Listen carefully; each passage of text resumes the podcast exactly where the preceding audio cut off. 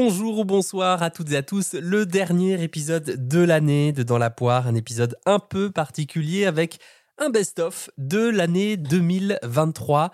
Un best-of amélioré parce que je reprends la parole à chaque extrait pour essayer bien de donner de la matière, de la perspective et je crois que c'est ça qui me plaît le plus. En tout cas, c'est mon ambition. Et l'idée, c'est que ben, si vous avez du temps pendant euh, les fêtes, lors de vos marches rapides, ou juste tout simplement si vous avez envie de la disponibilité, eh bien peut-être de découvrir ou de redécouvrir certains épisodes. Alors euh, si j'ai eu le temps de le faire d'ici la mise en ligne de cet épisode, eh bien je vous mettrai un lien vers un Google Doc pour que vous me fassiez part de vos attentes pour l'année 2024. Vraiment un truc super facile à remplir en deux trois questions, pas plus, quoi. Vraiment une minute le podcast est participatif, donc euh, certes c'est moi qui fais euh, le gros boulot, le gros du taf, mais euh, sans vous, je serais peut-être pas là, je me serais peut-être un peu essoufflé. Alors merci de votre soutien depuis plus de trois ans et demi. N'oubliez pas de vous abonner pour être sûr de ne rien manquer des nouveaux épisodes. Allez, cette pépite et la cinquième va vous surprendre. Mon Dieu. J'irai brûler dans les flammes de l'enfer. Des mauvaises pratiques sur les réseaux sociaux pour capter votre attention. Alors, première pépite, le DLP 43, euh, partie 1, partie 2 avec Florian Saffer. Si réduire ce décalage, si faire mon fitness, et euh, manger mieux, même si j'investis 15 heures par semaine, et eh ben, ça altère pas ma qualité de vie, ça ça, ça me met pas en lutte, j'ai l'impression que ça m'équilibre. Pourquoi pas de nouveau? Pourquoi pas? Mais je me pose aussi une question, c'est de se dire, le fait de, par exemple, se faire beau, est-ce qu'on est tout le temps obligé de mettre des conditions? Quand j'aurai perdu 10 kilos, quand je serai suffisamment musclé, blablabla, parce que finalement, c'est peut-être aussi sans fin cette histoire.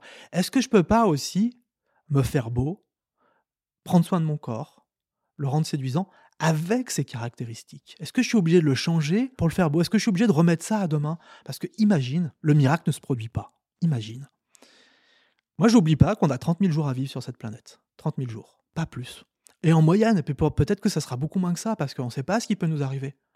Peut-être que là, je vais me faire écraser en sortant d'ici tout à l'heure. Je, ne le souhaite pas, mais j'ai vraiment conscience que j'ai vraiment beaucoup de chance d'être en vie, que c'est un miracle finalement le fait qu'on soit là, que le Big Bang qui a créé la vie sur Terre, qui m'a créé moi à un moment, on est des miracles, Charles. Le fait qu'on soit là, c'est un miracle toutes ces cellules, ça donne nous, quoi. C'est juste un truc trop bien, quoi. Et on n'a que 30 000 jours ça passe très vite. Est-ce que ces 30 000 jours, j'ai envie de les gâcher à dire on verra plus tard, je me ferai beau plus tard Ou est-ce que je peux me dire, tiens, tu des caractéristiques, on va faire avec.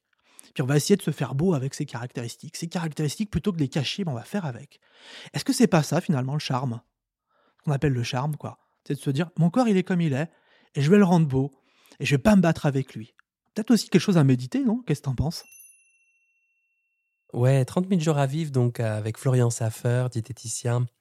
Euh, formateur de pleine conscience ou instructeur de pleine conscience, je ne sais plus le titre exact, et qui dirige le CFDC, le Centre de formation diététique et comportement, et qui était là pour son livre Je fais la paix avec mon poids aux éditions Solar. Euh, c'était un épisode très écouté en ce début d'année et j'étais euh, vraiment heureux de l'avoir à mes côtés. Ce que je retiens, c'est le poids, sans jeu de mots, en tout cas le temps, l'énergie consacrée à la lutte et j'entends bien qu'on peut vite se coincer dans un combat permanent euh, contre le corps pour agir sur le poids, le poids qui ne nous convient pas. Et dans le même temps, comme il disait, il y a la vie qui passe, le temps qui passe, et c'est 30 000 jours de vie. Donc euh, la question reste entière, est-ce que je suis prêt, prête à consacrer une journée entière, une de ces 30 000 journées précieuses à lutter contre mon corps. Je vous invite à réécouter cet épisode ou à le découvrir parce qu'on parle davantage de faire avec plutôt que contre le corps. Deuxième pépite, DLP Express, le repas du condamné. Ensuite, peut-être continuer d'observer ce que ce fameux repas de la condamnée vous fait faire. Qu'est-ce qui se passe quand vous anticipez la pénurie et que vous pensez sans doute bien faire pour votre santé ou votre poids hein? Eh bien, vous mangez peut-être avec envie au début et que cette envie laisse place euh, petit à petit au mode automatique à euh, on sait jamais, faut que je bouffe. Et là, si on appuie sur la touche ralenti, si on met pause, qu'est-ce qu'on vous voit faire dans cette scène? Vous êtes où? Avec qui? Il est quelle heure? Quelle est la luminosité de la pièce? Est-ce que vous faites autre chose ou pas? Quelle est la température de la pièce? À vraiment essayer d'explorer les nuances sensorielles. C'est un bon moyen de revisiter cette scène. Comment sont les premières bouchées? Comment sont celles du milieu, les dernières? Comment vous vous sentez dans votre corps? À quel moment l'envie descend d'un cran? À quel moment elle n'est plus là? Comment vous sortez de ce repas? Quelles sont vos sensations corporelles? Quel est votre taux de remplissage de l'estomac? Est-ce qu'il est à 50%, 100%, 150% Êtes-vous satisfaite gustativement du repas? Est-ce que vous vous sentez légère, digeste ou au contraire plombée? Qu'est-ce qui se passe ensuite? Comment se passe la journée? Quelle incidence sur vos repas suivants? La prochaine fois que vous vous trouvez dans cette situation et que vous en souffrez, qu'est-ce que vous pourriez faire pour faire différemment, même à 1% autrement? Comment vous vous y prendriez? Concrètement À quoi ça ressemblerait si vous pouviez faire autrement? Alors là, c'est moi qui cause dans le poste. C'est un épisode que j'envoie souvent à mes patientes parce que, eh bien, c'est une problématique que je rencontre fréquemment sous différentes formes. Le repas du condamné qui peut aussi prendre la forme du foutu pour foutu et parfois ça peut nous faire manger trop ou trop de certains aliments. On se dit bon ben voilà j'y vais, demain il y en aura plus, demain ça n'existera plus. Donc je fais disparaître tout ça. Donc c'est le moment. Donc euh, on a plein de pensées permissives en tête. Et c'est un des épisodes les plus courts de Dans la poire, mais aussi les plus utiles, euh, vu les pistes d'action que je mets à votre disposition, puisque je ne me contente pas de dire euh, ce que c'est le repas du condamné. J'essaye de vous donner des, pistes d'action. Troisième pépite, le numéro 46 avec Anthony Bertou. Que manger en 2023 C'est l'épisode le plus écouté de l'année. Ce que nous avons oublié de nos ancêtres chasseurs-cueilleurs. Alors, euh, qui était-il et qu'est-ce qu'on a oublié de ces ancêtres? Alors, qui était-il? C'est vrai que quand on parle d'alimentation, on parle beaucoup du modèle paléolithique, et notamment du paléolithique euh, supérieur. Et quand on parle d'Homo sapiens, on remonte à peu près à, 300 000 ans, voire voire un peu plus. Après, on peut parler des hominidés euh, à plusieurs millions d'années. Et, l'idée n'est pas de, développer ici cette approche anthropologique quelque part, mais juste de se dire pourquoi on a été programmé au sens comment fonctionne notre organisme par rapport à un mode de vie qui est lié à du mouvement, qui est lié à, des choix alimentaires en fonction de ce qui est à disposition, euh, en fonction des variations de température, en fonction également de d'un rythme biologique. Euh, on est une espèce diurne, c'est-à-dire qu'on est fait pour vivre le jour, pour dormir la nuit, à travers une phrase aussi simpliste que ça. Ça induit beaucoup de, de conditions biologiques, à savoir que notre rythme circadien, il régule énormément de choses. Et quand on corrèle en fait ce mode de vie ancestral. Et il ne s'agit pas du tout d'aller vivre comme nos ancêtres chasseurs-cueilleurs, bien entendu. C'est juste de se dire, euh, aujourd'hui, qu'est-ce qui peut expliquer dans notre mode de vie, en fait, euh, l'émergence, voire l'explosion de certaines pathologies de civilisation, qu'on parle d'obésité, de, diabète de type 2, de maladies auto-immunes, de cancer, de maladies neurodégénératives, Alzheimer par exemple qui, qui explose, euh, la maladie de Parkinson bien entendu, et on pourrait en citer encore beaucoup d'autres, mais juste se dire en quoi en fait ces maladies finalement pourraient être une conséquence logique d'un mode de vie qui n'est plus du tout adapté à, à ce pourquoi on est programmé, au, sens de, notre évolution, c'est-à-dire euh, comment nous on s'est adapté au cours du temps lentement à ces, ces contraintes environnementales, et aujourd'hui dans un mode de vie où on est sédentaire, où on mange ultra transformé, où on n'est plus exposé à la nature euh, et à la lumière de manière euh, régulière, au sens de la lumière naturelle, et ben finalement, ces changements peuvent avoir un impact sur, sur l'émergence de ces pathologies. Et qu'est-ce qui nous a permis de nous adapter jusqu'ici? Qu'est-ce qui a permis aux ancêtres, à nos ancêtres, de nous adapter? Mon petit doigt me dit qu'il y a des petites organites cellulaires qui ont joué un rôle important, majeur ah oui, là tu remontes loin, tu remontes à, 2 milliards d'années à peu près. En tout cas, c'est notre, c'est la, principale euh, hypothèse, la principale théorie. On pourrait même remonter à, à 2 milliards d'années supplémentaires si on parle de, l'arrivée de la vie et la théorie du Big Bang, la théorie euh, de la soupe euh, primitive. bref, il y a pas mal de, notions qu'on va pas développer ici, mais effectivement, là, ce dont tu parles, c'est un peu aussi le fil rouge du livre, à savoir cette notion de mitochondrie qui a été vraiment une, vraie révolution biologique. Donc elle serait apparue il y a à peu près 2 milliards d'années, où on aurait eu un phénomène qu'on nomme techniquement une, une endosymbiose, c'est-à-dire qu'une bactérie se serait internalisée dans une structure prokaryote et aurait donné justement la cellule eucaryote. C'est-à-dire qu'au lieu de, rejeter cette bactérie, alors une des hypothèses, une des théories, c'est que ce serait une bactérie de type Rickettsia, et ben finalement cette structure l'aurait enveloppée et c'est la création de cette structure qui aurait créé un espace pour pouvoir utiliser l'oxygène et transformer de manière beaucoup plus efficace les nutriments à disposition, que ce soit des glucides, des lipides, etc. Et donc euh, créer un, vraiment un, vrai chamboulement biologique, une vraie accélération d'évolution. Et là, on n'en est qu'à l'eucaryote, c'est-à-dire à 2 milliards d'années. Si on parle de nos ancêtres chasseurs-cueilleurs et du paléolithique, on est à quelques centaines de milliers d'années. Si on parle du néolithique, il y a à peu près 10 000 ans, là encore, ça nous paraît très lointain, mais en fait, à l'échelle de ces milliards d'années, c'est rien du tout. Je vais jusqu'au bout de la démarche. Si on va jusqu'à notre jusqu'au dernier centenaire, c'est-à-dire ce qui se passe depuis la Seconde Guerre mondiale et en particulier au cours des Trente Glorieuses, on a complètement euh, bouleversé. Moi, je parle souvent de tsunami nutritionnel et de tsunami de mode de vie.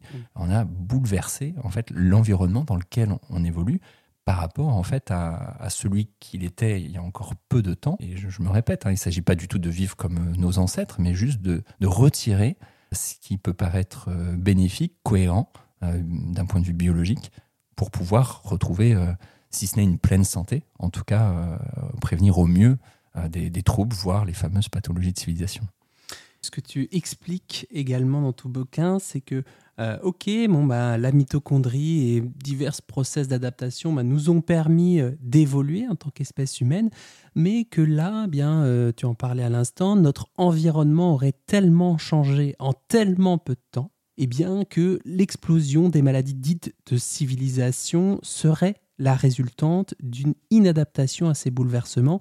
Et ça, c'est une hypothèse qui est défendue depuis les années 80 et qui s'appelle la mismatch hypothesis. Est-ce que hmm. tu peux nous en dire un, un petit quelque chose?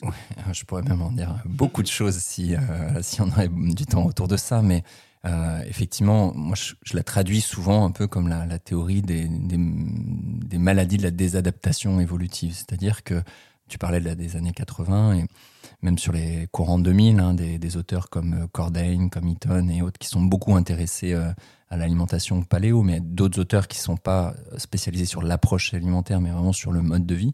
Et c'est là où tu parlais du, changement d'environnement. Euh, moi, je, je, nuancerais par un changement de mode de vie, parce qu'effectivement, notre environnement évolue, mais et là on pourra parler d'écologie notamment, mais euh, je dirais qu'à notre échelle, c'est aussi et avant tout notre mode de vie qui lui a été euh, bouleversé. Et finalement, des éléments qui ont pu nous adapter au cours du temps, euh, au sens, bah, nous ont permis de survivre à certaines conditions, d'évoluer de manière positive face à certains états de stress.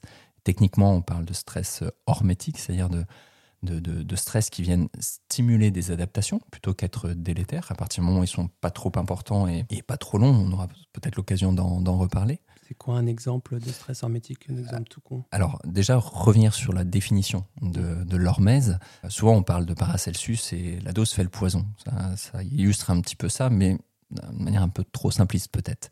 Mais c'est un principe issu de la toxicologie qui nous dit que un composé stressant, ça peut être un composé toxique potentiellement, mais toxique au sens à haute dose, bah, ce composé peut avoir un effet qui est positif ou un effet qui est délétère en fonction de la dose, en fonction de l'amplitude du stress, en fonction de la durée du stress, en fonction de son association à d'autres facteurs de stress.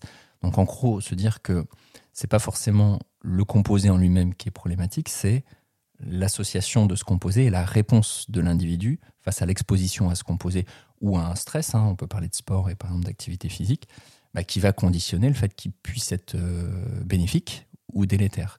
Et en fait, notre pression sélective, c'est-à-dire notre évolution, elle s'est faite aussi beaucoup par rapport à ça. C'est-à-dire que ce qui nous a généré des nouvelles capacités, bah, ça a été justement le fruit d'une exposition à certains stress. Je pense notamment au changement de température, au changement d'alimentation, qui ont au cours du temps perduré, qui ont initié certaines mutations parce que les individus qui ont initié ces mutations étaient finalement plus adaptés à ce nouvel environnement. Donc on a eu un phénomène de transmission.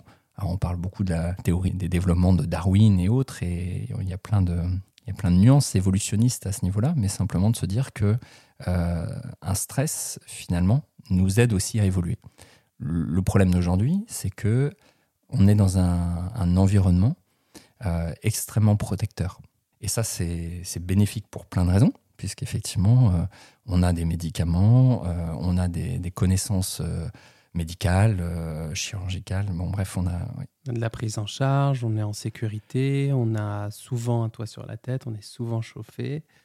On mange souvent à notre faim, euh, pour Voire- ceux qui... Parfois un peu plus. Voir un peu plus, exactement. On n'a pas de besoin vital de bouger parce que parce qu'on a une voiture, parce que euh, on peut travailler maintenant en télétravail. On a un ordinateur avec Internet qui est tout à disposition. Donc il ne s'agit pas du tout d'être dans la nostalgie, de se dire euh, le monde était mieux avant. Il y a énormément de facteurs qui sont positifs, mais au final, ça nous met dans une situation où on n'a plus besoin de créer de la stimulation, on n'a plus besoin de s'adapter. C'est un épisode très complet qui ne fait pas l'impasse sur nos modes de vie, bien au contraire, ou plutôt ce que nos modes de vie sont devenus. Euh, pour tout vous dire, j'avais peur que cet épisode soit un petit peu injonctif sur le trop bien manger, sur le optimiser, suroptimiser sa santé.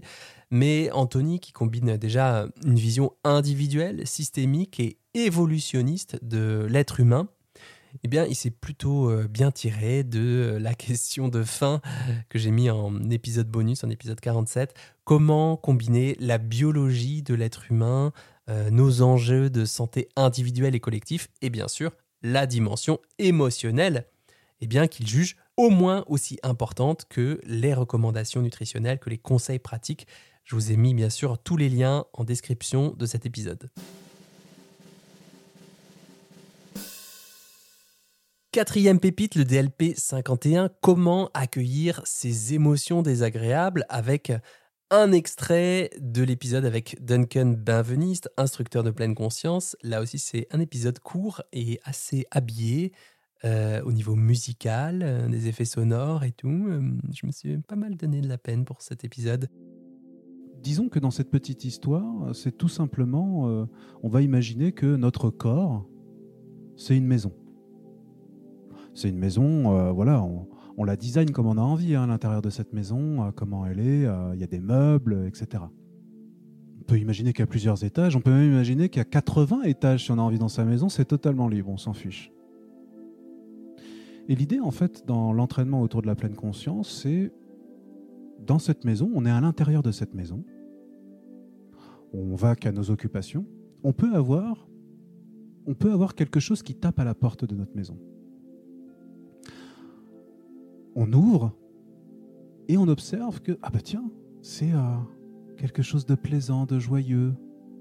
Et vous pouvez le personnifier comme vous avez envie, si c'est une personne, si c'est euh, une chose, si c'est un objet, si c'est euh, et on peut pourquoi pas bah, l'accueillir chez nous, dans cette maison. Euh, On le fait asseoir sur le fauteuil, euh, on peut euh, lui proposer des petits biscuits s'il veut une boisson chaude. Imaginez qu'il y a un feu de cheminée, s'il veut s'asseoir proche du feu de cheminée, si c'est bon pour lui, si- s'il est en bonne position là tout de suite. Et on peut même s'autoriser à discuter avec lui. Voir un petit peu qu'est-ce qu'il a à nous dire, qu'est-ce qu'il raconte un peu. Et puis, d'un seul coup, bah, il a besoin de partir et il s'en ira.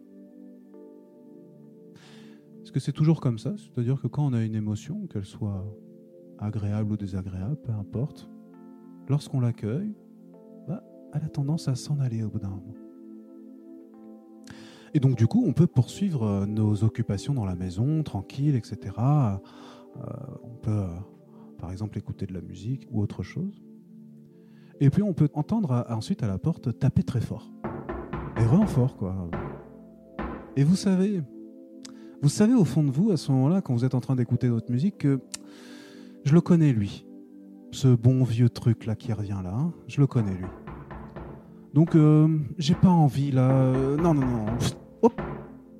Je fais comme s'il n'existait pas, j'augmente le son de la musique.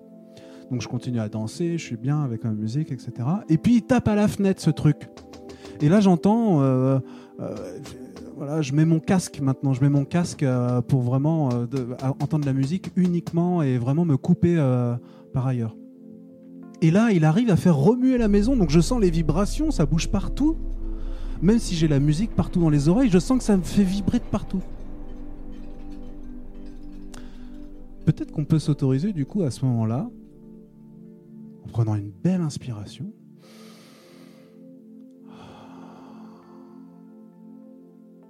d'ouvrir la porte. Juste quelques instants. Si c'est OK pour nous, uniquement si c'est OK pour nous, d'ouvrir la porte. Et euh, ce truc-là qui faisait beaucoup de bruit, euh, ça se trouve, euh, il vous gueule dessus en rentrant, il casse des choses, il sait pas s'exprimer, on comprend rien à ce qu'il dit. Et d'essayer de rester dans la même intention que pour la chose agréable de pourquoi pas l'inviter à s'installer confortablement dans le fauteuil, lui proposer des petits biscuits, une boisson chaude. Et peut-être euh, de se poser pas loin de lui si on peut simplement discuter quelques instants avec lui, ou juste mettre l'intention de discuter. Et il vous parle, peut-être qu'il vous crie dessus, peut-être que presque il vous crache dessus hein, quand il vous crie dessus. Mais vous comprenez pas trop, vous comprenez certaines choses, c'est un peu flou. Comprenez simplement qu'il y a peut-être une intention aussi. Que cette chose-là, elle a une intention. Elle veut nous dire quelque chose en tout cas. Elle essaye de communiquer avec nous. Que même si je comprends pas tout, euh, je sens qu'il y a cette intention-là qui veut nous dire quelque chose. Que c'est pas pour rien peut-être qu'elle veut nous dire quelque chose. Et au bout d'un moment, dès que c'est bon pour cette chose-là, eh ben elle va partir. Elle va poser les biscuits, poser la boisson chaude, arrêter de vous parler et s'en aller de la maison.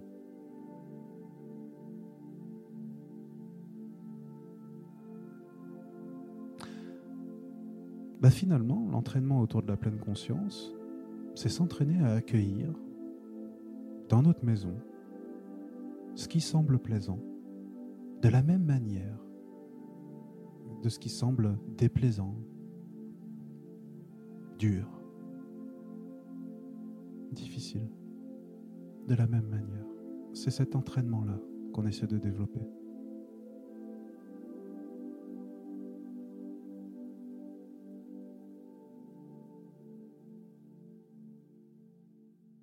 C'est vrai que c'est un autre tempo.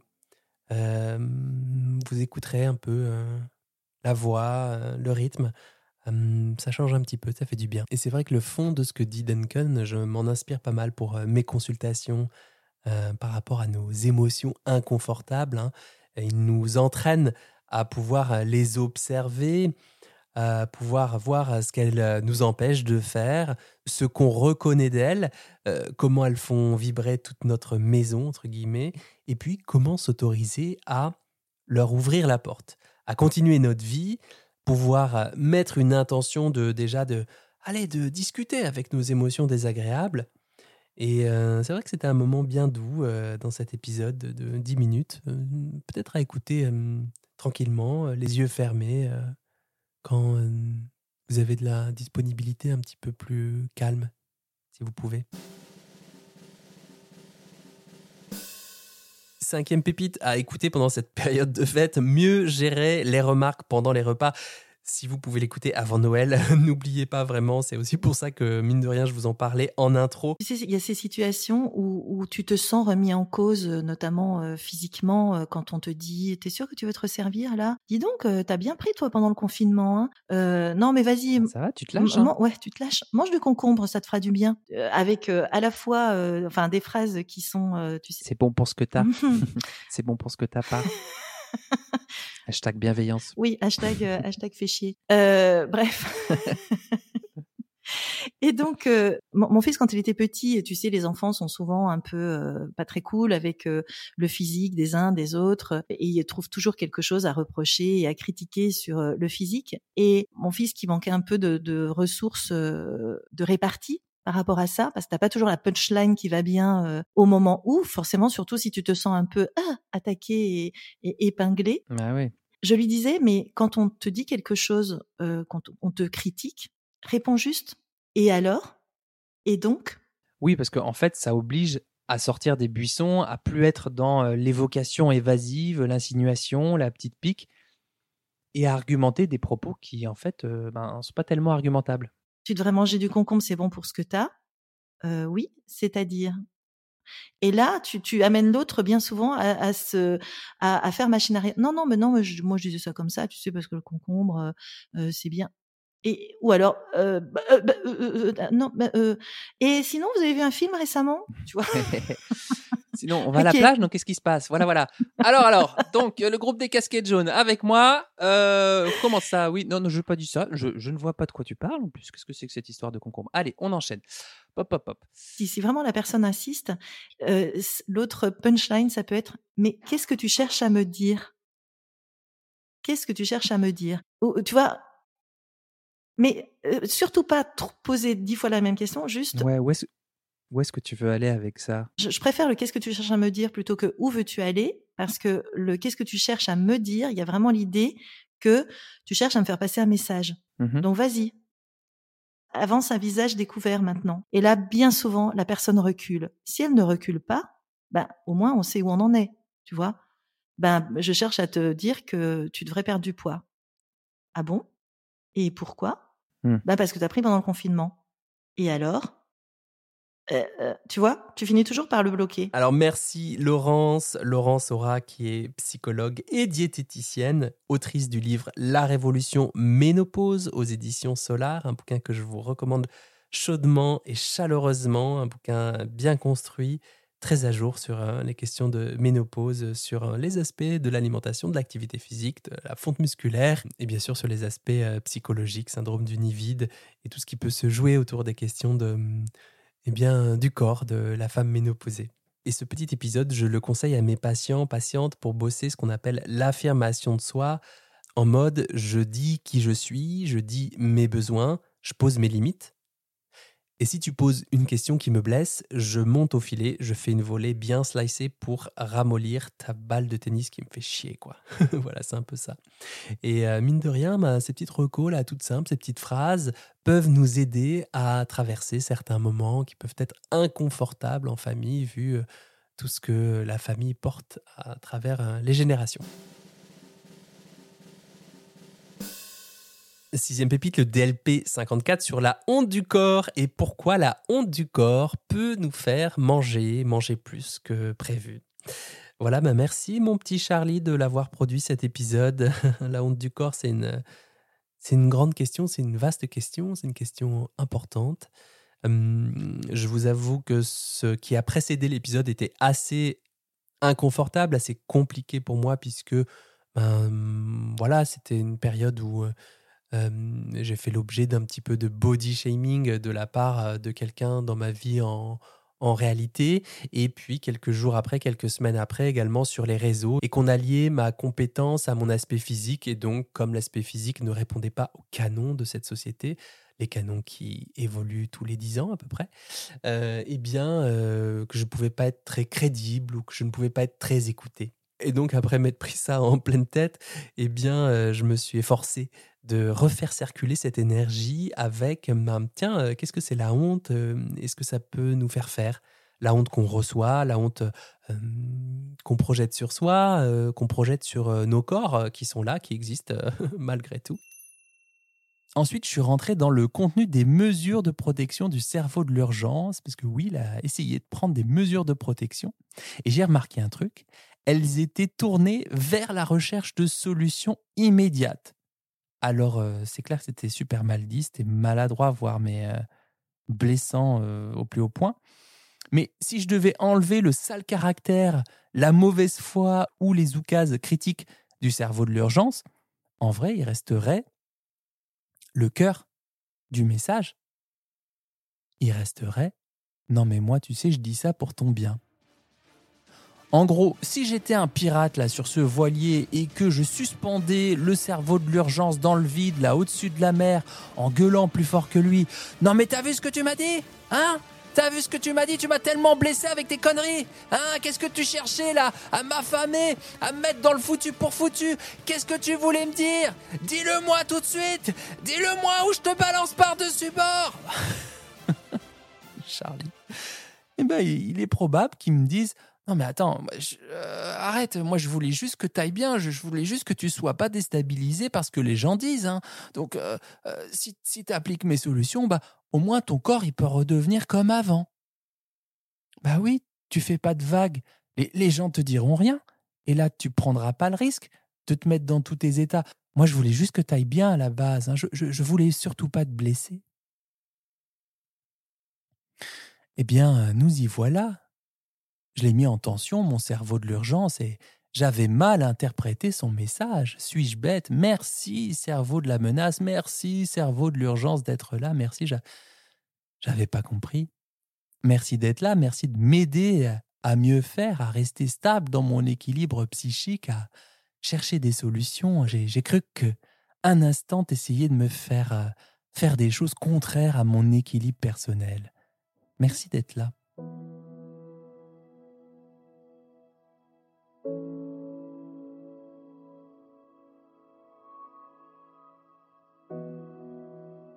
Alors ce que j'ai fait, c'est ben, plutôt d'essayer de le faire taire, euh, faire taire ces voix solutionnistes qui s'activaient. J'ai pris le temps de les remercier. Peut-être que sans elles, je ne sais pas ce que je ferais. Je me suis dit aussi que dans certains contextes, ces voix, elles sont sans doute bien aidantes. Hein. Par exemple, ne pas être dans la nuance la veille d'un 10 km ou d'un semi-marathon et de manger peu gras, peu fibreux, de bien mastiquer, eh bien, c'est vrai que ça fait le taf ça optimise le confort digestif pour la course de lendemain. Hein. Mais là, moi, dans ce contexte, c'était pas très utile pour moi de laisser toute ma sphère mentale envahie par ces pensées. Et quand je dis utile pour moi, je détaille un peu, parce que ce ne sont que des mots, ça veut dire est-ce que ça va me rapprocher de la vie que j'aimerais mener, de la personne que je souhaiterais être, à l'intention d'équilibre que je nourris profondément pour moi si je laisse trop souvent et trop longtemps ces voix dites solutionnantes prendre le haut-parleur, alors non, c'était pas utile, c'était pas aidant, et j'étais plus en train de m'enfoncer là, clairement. Alors comme je suis mon propre DJ intérieur, j'ai euh, augmenté petit à petit le volume de la voix du cerveau de l'attachement, juste pour voir à quoi ça ressemblerait. Euh, cet épisode, c'est aussi un petit plaidoyer pour qu'en 2024, ben, pour peut-être qu'on bosse nous tous, nous toutes et tous, sur ces questions de body shaming, euh, donc la honte du corps, et que cela puisse, euh, à défaut d'être évité, eh bien, peut-être avoir un peu moins de prise sur nous en attendant que tout le monde s'éduque et augmente son niveau d'humanité. Septième pépite, le DLP 56 sur le système poids versus le poids du système. Et ça, c'est peut-être un épisode pas ultra euh, structuré. Je ne sais pas si mon propos a été bien perçu ou non. C'est un épisode plutôt cri du cœur. Hein. Alors, euh, euh, pourquoi je l'ai produit cet épisode? Eh bien, parce que mes patientes, quand il y a quelque chose qui déconne dans leur alimentation, dans leur mode de vie, elles se disent que c'est leur faute, qu'elles ne sont pas assez organisées, qu'elles ne manquent de volonté, qu'elles ne sont pas comme tous ces gens qui sont sur les réseaux sociaux et pour lesquels euh, c'est très facile de se mettre en legging et de partir courir le matin sans se poser de questions.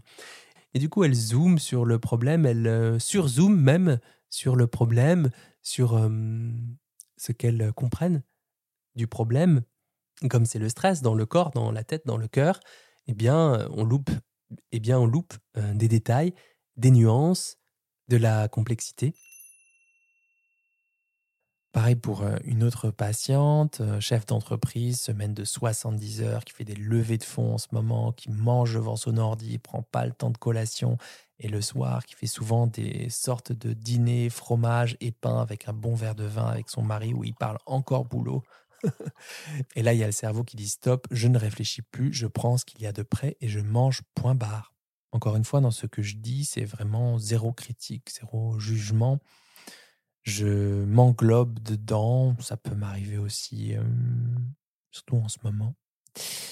C'est plus une observation de ce qu'on fait de nos vies, du rythme de nos journées, de l'impact sur notre biologie, hein, bio, logos, étude du vivant, même j'aurais dit du vivant à l'intérieur de nous.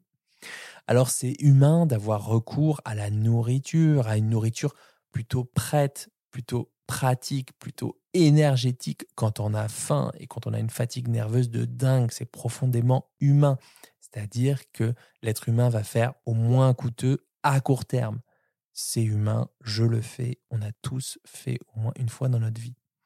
Mais mon job de diététicien et de créateur de contenu impliqué et qui a un chouïa d'éthique, c'est de vous amener à retrouver de l'espace. Trop mignon. Et encore retrouver de l'espace. Moi, quand j'étais en burn-out, la personne qui me parlait de prendre du temps pour moi, de prendre soin de moi, de retrouver de l'espace, j'avais envie de l'emplâtrer, quoi. Ce qui pourrait aider à ce moment-là, c'est peut-être de se dire, ben, tiens, avec ce que je vis en ce moment, avec ma dose de stress euh, professionnel, personnel, mes nuits courtes, mes journées à 100 à l'heure, ben, est-ce que ce que je mets en place vis-à-vis de ma nourriture en ce moment, c'est déjà pas si mal, quoi? Se dire qu'on fait du mieux qu'on peut, malgré une période difficile, malgré le fait que ça tangue, eh bien, ça nous aide justement à retrouver soi-même du confort, j'ai envie de dire même en soi-même, à l'intérieur de soi, du calme, du confort et peut-être euh, et de la réassurance pour pouvoir garder peut-être la mise en mouvement qu'on a enclenchée ou euh, qu'on se souhaite à soi-même. Voilà, c'était les sept pépites de cette année. J'espère qu'il y en aura au moins le double pour l'année prochaine, ou au moins autant en tout cas. Euh, bon, je vous cache pas que cette année, c'était une année contrastée pour moi. Voilà, c'est l'année où il y a des émotions qui. Et en plus, je suis enrhumé. des émotions. Ben oui, voilà, c'était quand même une année, voilà, c'est normal.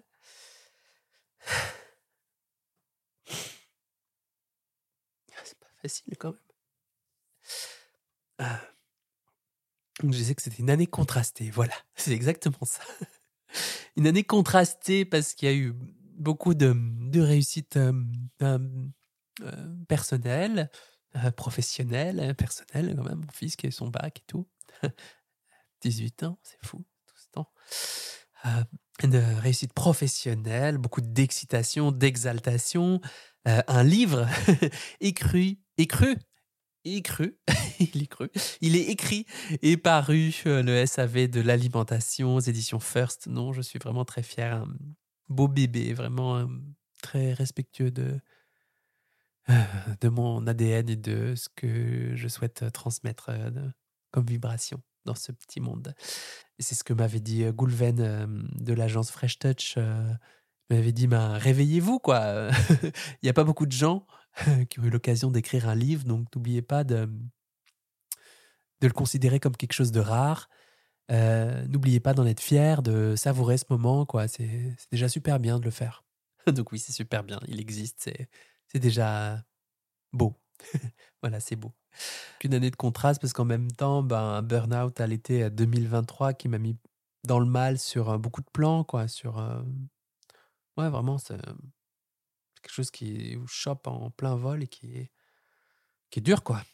Euh, contrairement à ce que je voulais m'avouer ou ce que je cherchais à me dire, me persuader, eh bien, je vis encore avec, euh, puisque j'ai des symptômes qui remontent encore vite, quoi. Je le sens, quoi, quand je tire un peu trop sur la corde, notamment euh, l'intolérance au bruit, à la fatigue chronique, le fait de ne pas plus pouvoir supporter les notifications, tous les messages qu'on m'envoie voilà, qui met un petit peu une partie de ma vie sur pause, quoi. En tout cas, ça va vraiment moins vite qu'avant.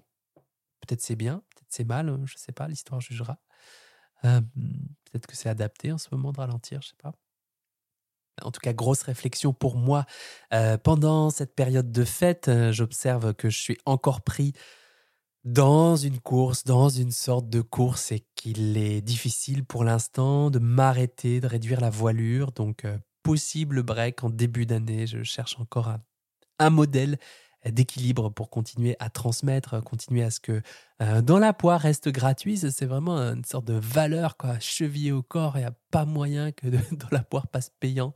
Il euh, faut que je développe d'autres trucs, mais il y a vraiment un truc genre euh, dans la poire c'est pour vous quoi. Je sais pas pourquoi. Il y a un truc genre non, celui-là je veux le garder accessible au plus grand nombre. Ça me semble utile et essentiel pour moi.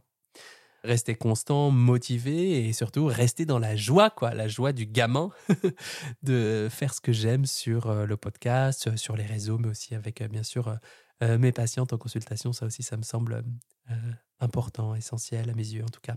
Donc des nouveautés pour 2024, une autre façon de faire. Je vous avoue que j'ai pas encore trouvé la martingale, le truc super équilibré.